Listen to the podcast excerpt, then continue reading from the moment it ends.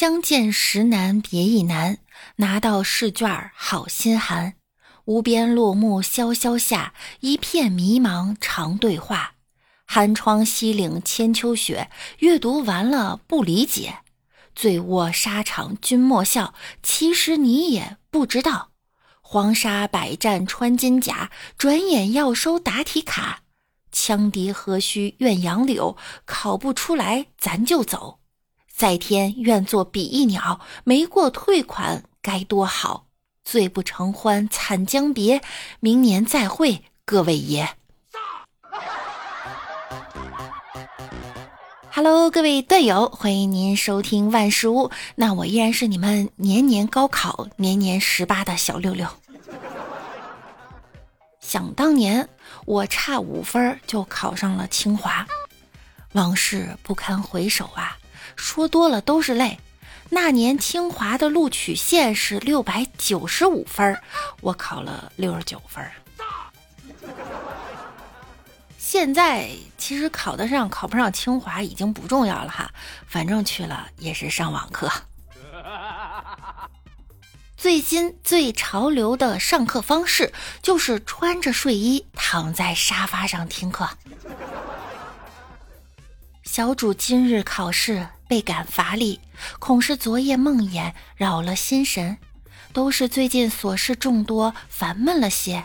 加上早起后背了点单词，不想那单词难背极了，愈加心烦。若能取消高考，那必是极好的。高考的同学们要加油哈！最近啊，被六幺八的广告洗脑了。高考都考了这么多年了，就不应该搞个周年庆典吗？考一百送二十，考两百送五十，考三百送一百，考四百送一百五，考五百送两百，六百以上一律送三百，不设上限。一本分数线七七折，考上二本可携带同届考生一名。考三本送二本体验券一张，积分可积累。同意的同学们果断转啦！一年一度的高考结束后，我劝那些到时候考的还不错的同学，先别着急着庆祝，不要忘了与你们同窗三年的同学，他们此时说不定正因为发挥失常而情绪低落。你们何不打个电话问候一声？万一他们真的没考好，你再庆祝也不迟啊！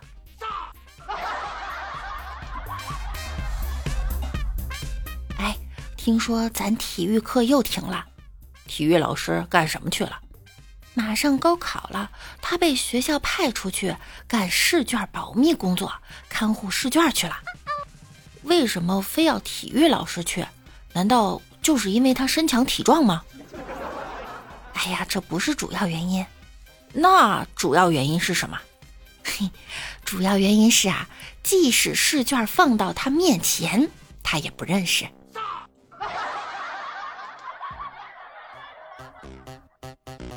爸，告诉你一个好消息跟一个坏消息，你要先听哪一个？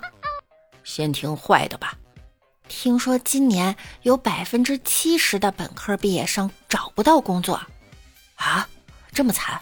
那好消息呢？哎，好消息是我没考上本科，你不用担心了。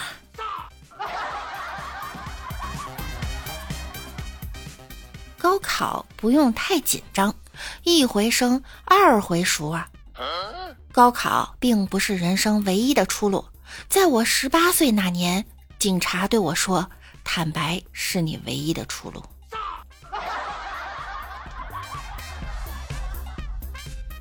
孩子，爸妈知道每年高考出分的时候，哭一批笑一批。只有上过大学的才知道，四年后的风骚，谁的天下都别说的太早。孩子，其实文凭不过是一张火车票，清华的软卧。本科的硬卧，专科的硬座，火车到站都下车找工作，才发现老板并不太关心你是怎么来的，只关心你会干什么。孩子，今天让我突然想起比尔盖茨的话：难道坐头等舱会比坐经济舱先到达目的地吗？所以，孩子尽力就好，站一路也是一种历练。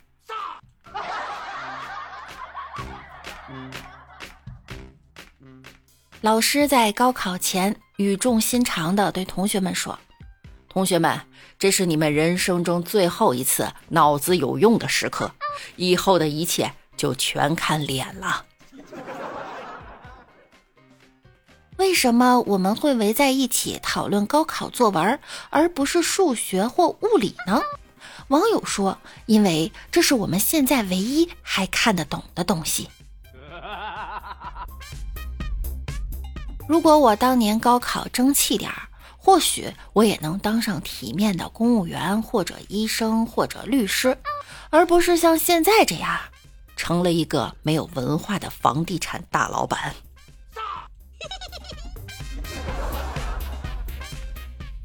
宁愿相信世上有鬼，也不相信高考状元面对记者采访时说。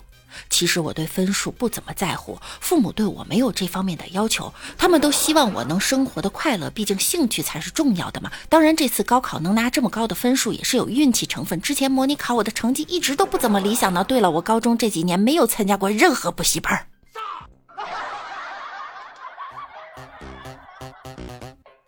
每年高考都有一群伟大又无私的学渣们。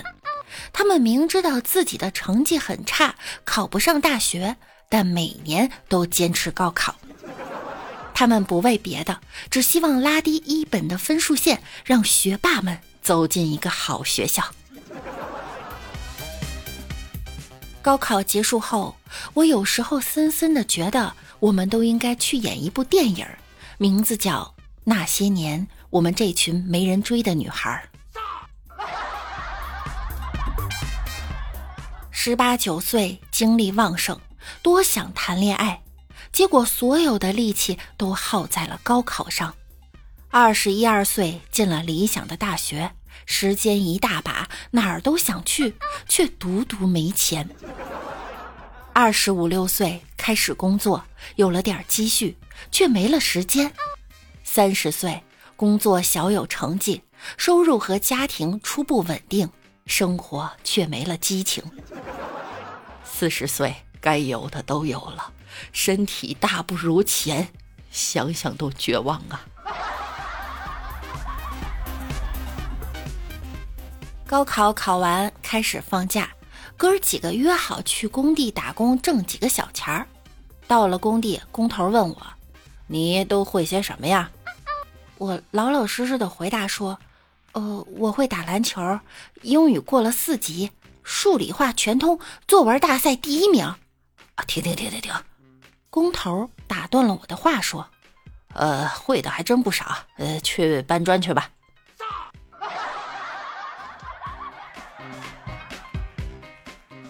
有个同事买了个新杯子，上面印着“我要涨工资”，每次开会都把杯子带上，摆在会议桌上。时不时举起来喝水，终于有一天，老板也买了个杯子，上面写着“滚蛋”。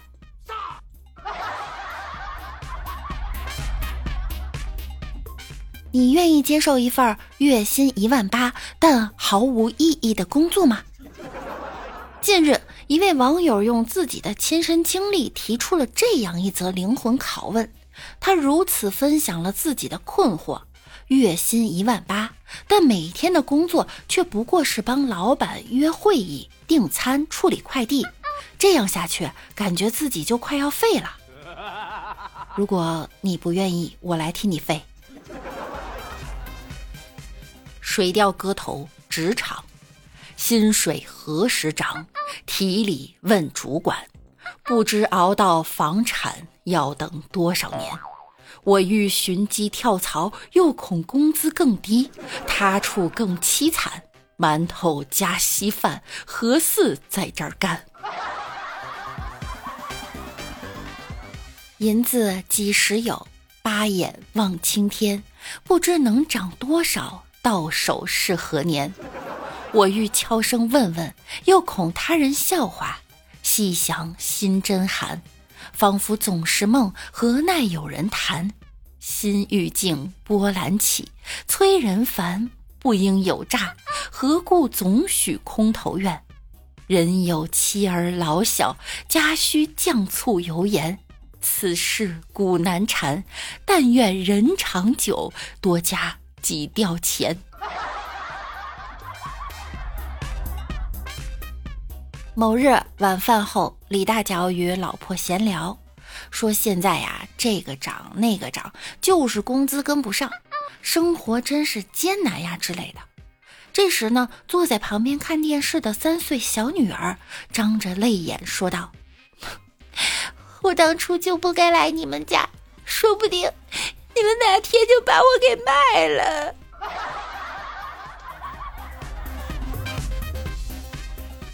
物价不断上涨，工资却从未涨过。我决定找机会旁敲侧击一下我们那抠门的老板。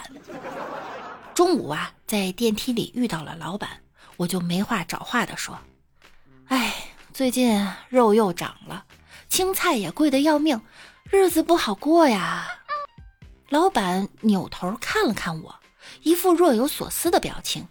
我心中暗喜，看来我的话已经引起老板的重视了。下午，公司下了一份通知：鉴于近日肉菜价格上涨，午餐由两荤一素改为一荤一素。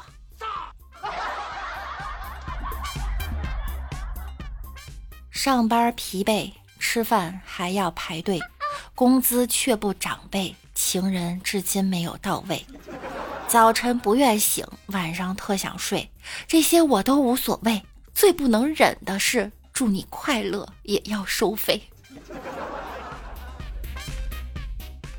前两天有个推销员给我打电话：“您好，我是证券分析师，目前你手上有哪些股？我可以帮你分析一下。”我想了想，回答：“哦，屁股。”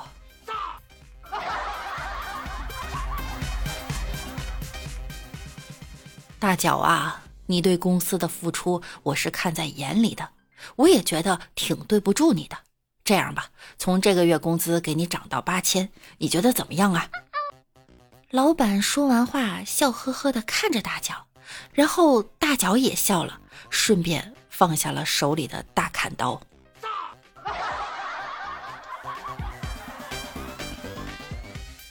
在一家公司的工资单通知上印着这样一行说明文字：“你的工资是你的私事，请不要向他人泄露。”有一个新雇员在工资单签名时呢，加上了下面的话：“我不会向任何人提起的，我像你们一样感到害臊。”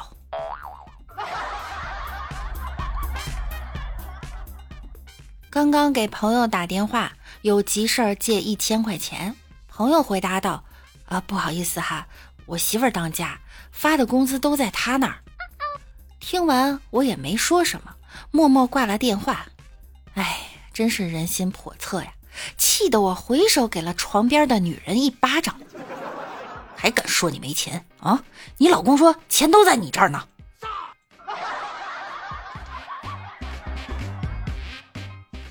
尽管油价又涨了，房价还坚挺。核辐射笼罩着天空，地震持续不断，双汇含有瘦肉精，毒大米时有出现，学位紧缺，床位难求，孩子常在校园遭意外，小三儿横行，滥情成风，老板还不加工资，我们都要坚强的活下去，因为墓地也涨价了，你敢死吗？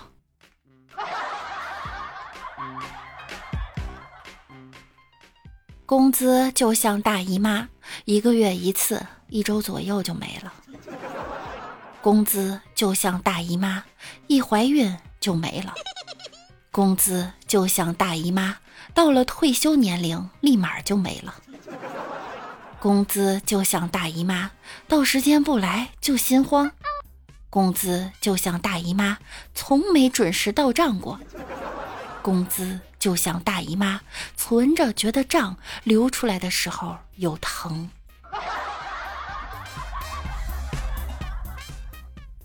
人生没有彩排，每天都是直播，不仅收视率低，而且工资很低。失败乃成功之母，没人会一直失败，只是多感受了一点母爱。容易满足和降低欲望是我快乐人生的两大法宝，生活就要笑一笑。六六祝你越来越好，那我们下期再见喽，拜拜啦。